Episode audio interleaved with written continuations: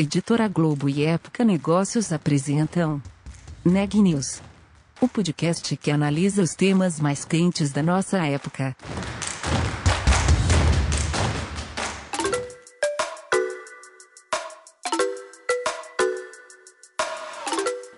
Olá, eu sou Marisa Tangil de Época Negócios e você está ouvindo mais um episódio do Neg News, nossa série de podcasts sobre como navegar e liderar em tempos de incerteza. No episódio de hoje, Cristiane Mano conversa com Henrique Dubugras, um dos fundadores da startup Brex. Ele fala sobre a adoção de um modelo remoto de trabalho, pelo qual nenhum dos funcionários precisa mais ir até a sede da empresa em São Francisco. Confiram a entrevista. Você começou muito cedo, né? Enfim, você, ah, você já contou algumas vezes a história de como você montou aquele seu primeiro jogo. Eu entendi assim que era totalmente despretensioso no sentido de ser um negócio, era uma coisa mais para você se divertir mesmo, né, com os amigos. Com certeza. Mas, é, mas eu vi que é, aparentemente logo depois você é, começou a ter uma noção de que você podia de fato montar uma empresa e de que você até chegou a dizer uma vez que montar uma empresa seria mais divertido do que fazer a lição de casa. E eu achei assim, um raciocínio muito curioso e precoce, né, para uma criança, um adolescente da sua idade na época. Foi meio instintivo para você? Você foi o exemplo ao redor que acabou te levando a acreditar que você de fato poderia construir uma empresa tão cedo? Como que você... Então, eu, eu, eu descobri isso mais recentemente. Eu descobri que eu tenho...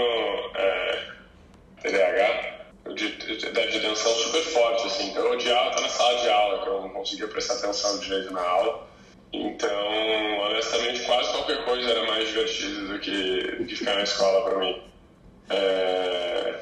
Aí a gente, eu tava fazendo bastante lição de casa e tal. Então, sei lá, programar era meio que meu, meu escape, assim, o mundo virtual, criar os jogos, trabalhar, era tudo coisas que pareciam importantes, assim, pareciam que iam ser importantes e eram super divertidas para mim, super interessantes, e ao mesmo tempo é, não, não, não era ficar sala de aula fazer lição de casa. Então, acho que isso foi bastante. Acho que vem muito de. A internet ajuda muito, né? Que você lê vários casos de pessoas que conseguiram, assim. Acho que se você olha no, no passado, tipo, tinha pouco acesso, assim, né? Tipo, quais são os cases de sucesso, quem que deu certo, quais são os aprendizados. E aí, com a internet, você, você não só tem a habilidade de ler sobre as pessoas bem mais, mas também conversar, mandar mensagem, mandar e-mail. É, isso acho que facilitou bastante, tipo, estar tá perto de gente que conseguiu fazer alguma coisa, tipo, meu primeiro emprego, que eu vi um empregador, e ao longo do tempo outras pessoas também acho que me ajudaram muito. E à medida que você faz a empresa crescer, como é que você consegue criar ou transpor né, essas características de vocês para a cultura da empresa? Ou como é que você institucionaliza essa, essa cultura da empresa à medida que ela cresce e vocês contratam gente ao redor aí do mundo?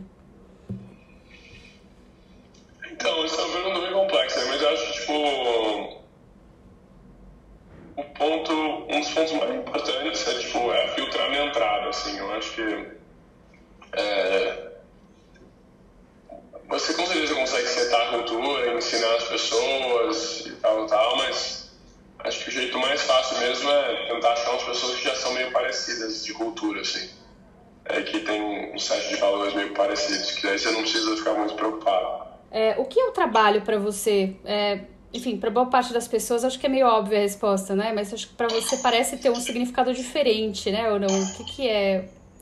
Como que você definiria o papel do trabalho na sua vida até agora, do empreendedorismo, né? É, um negócio interessante, uma jornada que a gente teve, tanto eu e o Pedro, porque hum, a gente sempre quis criar um negócio de sucesso, assim, né? Sempre, esse empreendedor, cara, eu quero não morrer, não perder, não, não dar errado, assim. E no começo, um, um, pouco da gasolina é isso, assim, eu só quero, cara, não dar errado, sabe? Já foi pra todo mundo, tipo, eu quero ganhar, eu quero dar certo, quero vencer. E aí, depois que o negócio vai ficando grande, você meio que já tem isso faz um tempo, acho que esse negócio não é o tamanho que pode ser ainda o total, mas, assim, tá num caminho bom e, e é difícil o negócio ir pra zero, sabe? Morrer. Então, você, você começa a ganhar dinheiro, você começa a ter tudo aquilo que você sonhou, então a jornada é por que continuar trabalhando assim?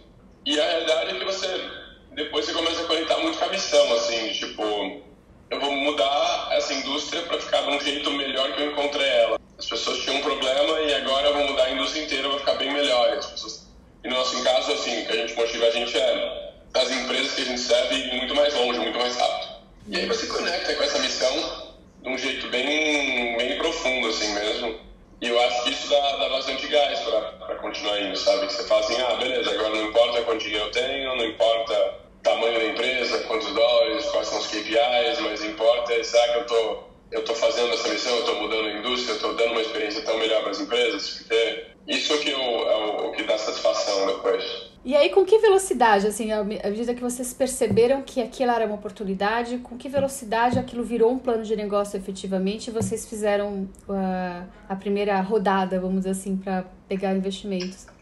Deve ter levado um mês de decidir fazer o negócio. Mas é um negócio bem diferente também. Nos Estados Unidos tem muito dinheiro, assim, então no Brasil, é, pelo menos na minha época, era difícil levar dinheiro, assim, é um, é um negócio bem difícil, assim.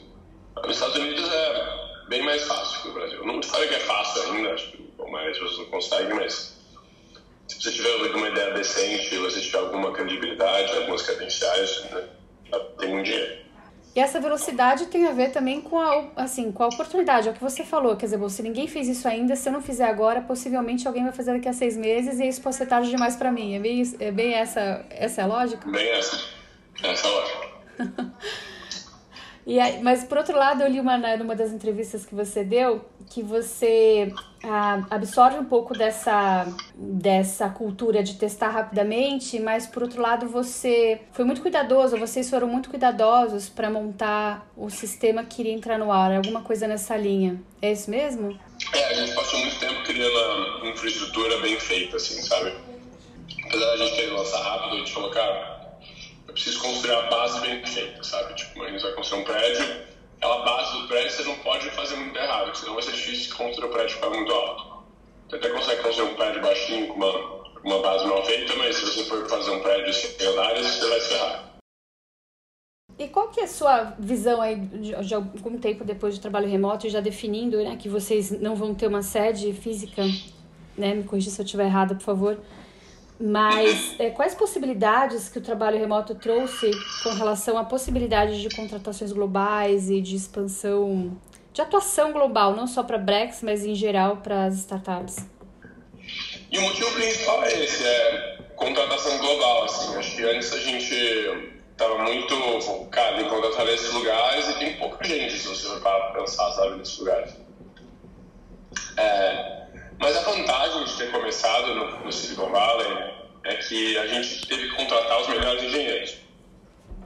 A gente que sabe como os melhores engenheiros são. Então, quando a gente vai contratar globalmente, a nossa barra de contratação é super alta. Então, a gente consegue saber quem são os bons e quem não são os bons, entendeu? Nos, nos seus lugares. É, isso ajuda muito. E você percebe que existe um desejo muito grande das pessoas continuarem trabalhando remotamente? Você falou que deixou livre para as pessoas, né? A maior parte quer continuar remotamente. Você, por exemplo, quer? Eu quero. Uh, eu acho que foi bem interessante. Então, quando a gente primeiro fez a decisão, a gente fez a decisão de fazer isso para sempre em agosto de 2020. Então, vai fazer mais de um ano. Já fez mais de um ano. É, e a primeira vez que a gente perguntou para veio meio que 60% falou que queria trabalhar de casa. E aí a gente anunciou e falou, é, vai ser assim mesmo, isso aí. Só que acontece, depois que a gente tomou uma decisão, né, que a gente viu um monte de empresa não tomando decisão nenhuma, ficando meio esperando. Depois que a gente tomou uma decisão, é, muita gente começou a adaptar a vida do remoto para ficar boa. Então, antes de você tomar decisão, você não pode mudar de cidade, você não pode mudar de casa, entendeu? Você não investe num home office bom, você não troca a sua rotina para tirar proveito do trabalho remoto. E depois que você sabe que a decisão é final, você adapta tudo isso. Então, hoje em dia, mais de 90% das pessoas preferem trabalhar de casa no practice. Ah, eu acho que o pior é quando você fica nesse limbo, que você não sabe se vai ou se não vai, e aí você não pode tomar decisão nem que sim nem que não. E, e outra coisa também, a gente percebeu que no trabalho, a gente está cada dia melhor de trabalhar remoto. Então, por exemplo, conseguia imaginar como que a gente vai fazer planejamento tipo, é, da empresa, é remoto. Hoje a gente não consegue imaginar como a gente voltaria a fazer em pessoa. Assim, é tão melhor fazer remoto, mas isso não foi porque quando a gente decidiu a gente já sabia como é que ia ser. Foi porque, bom, agora que a gente decidiu, a gente teve que adaptar, melhorar, iterar, até ficar num modelo que funciona. E agora ficou melhor do que era antes. É, então, gente fala é que assim, a gente está na pior época de trabalho remoto das nossas vidas. Só vai ficar melhor daqui para frente. É, então, imagina daqui a 10 anos, entendeu? Como vão estar as ferramentas, como vão estar os processos, como vão estar a experiência das pessoas a saberem trabalhar remoto, tudo vai ficar melhor. Sim.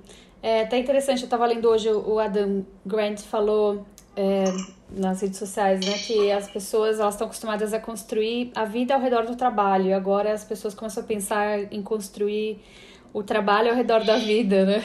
É, isso é muito, muito verdade. Tipo, é, eu tenho uma, uma, academia na minha garagem. Então, a primeira vez eu consigo ir na academia todo dia, porque eu desço e faço academia em meia hora e subo. E antes eu tinha que pegar, ir da academia, malhar, aí voltar para casa, tomar banho, duas horas rolê inteiro, entendeu? Então, muitas vezes, duas horas hoje não dá, não tem tempo. Uhum. É, então, pô, eu me sinto, por exemplo, muito mais saudável. Por exemplo, eu faço muita reunião andando. Eu ando muito. E aqui nos Estados Unidos é, é bem seguro, né? Então, é mais fácil. Mas... Então, eu, eu faço reunião andando aqui em volta de casa e, pô, eu faço. E isso é super saudável, assim, sabe? Pra, pra minha rotina, eu consegui andar antes. Meu trabalho é ficar sentado de 10, 12 horas por dia, não andava, não fazia nenhum exercício. Então, acho que, sei lá, minha vida pessoal, por exemplo, tá muito, muito mais saudável, assim. O meu relacionamento, hoje eu tenho, sei lá, se eu tenho 10 minutos, eu passo, dou um beijo na minha namorada e desço de novo, entendeu? Você acha que em algum momento é importante encontrar as pessoas, fazer algum tipo de ritual? Super importante encontrar as pessoas. Então a gente tem, a nossa regra é que todo mundo tem que encontrar tanto o time que reporta para você, tanto o time que você reporta, todo quarter, então uma vez a cada três meses. Então uma vez a cada três meses, a cada, é, durante o ano você tem que fazer oito viagens para encontrar seu time. E porque tem uma conexão, tem pessoa assim mesmo, que eu acho muito difícil criar, sabe, sem, sem encontrar em pessoa. É, tem um negócio, assim, de ver as pessoas, você se conecta, sente energia, você sente... Eu acho que isso é muito difícil, mas eu acho que você fazer um programa intenso de três dias, onde você faz alguma viagem divertida, alguma coisa você está passando um tempão com a pessoa com o foco de conhecer ela, em vez de passar e dar oi no escritório duas vezes por dia, todo dia, entendeu? Eu acho que, sei lá, o que a gente achou é que é melhor fazer seis, três dias por mês de uma experiência intensa. Você vai conectar muito mais as pessoas do que 10 minutos por dia, todo dia da noite. Tá? Enfim, como que vocês mantêm essa, essa harmonia eh, na empresa? Acho que isso também é um, negócio super inspirado pelo Jorge Paulo, é um pouquinho esse, esse belief, né, esse, de que a gente vai fazer muito mais junto do que separado. É, então, eu acho que nós dois individualmente provavelmente não somos tão bons assim. É, acho que se eu fosse criar uma empresa sozinho, acho que eu não sei se estaria dando muito certo. Acho que se o Pedro fosse criar uma empresa sozinho, provavelmente teria mais certo que a minha. É, mas acho que juntos a gente meio que complementa super bem, então dá, dá bem mais certo. E eu acho que isso é um negócio também que pensa que, como a gente começou muito novo, né, pensa não existe outra pessoa no mundo que faz 10 anos que viveu literalmente exatamente as mesmas experiências, entende exatamente a minha vida, eu entendo exatamente a vida dele. É muito raro você achar uma pessoa que te entende tanto assim. Então, a gente tem uma amizade assim, muito, muito profunda por causa disso. A gente mora junto também. Mora eu e ele, minha namorada. E você se vê como um, um, empreendedor serial ou você se vê de outra forma? Não, isso aqui pra mim, essa é a minha empresa. É, tem no board do Mercado Livre recentemente, não sei se você viu, mas é, pô, tô curtindo bastante. Então vou me envolver em outras empresas de uma maneira melhor, assim, mas assim, o negócio de ser co-CEO, né, que é o meu sozinho que é co-CEO. Então nós dois somos CEOs, só essa aqui mesmo, não vai ter outra não. Tá, mas eu preciso ir agora, infelizmente.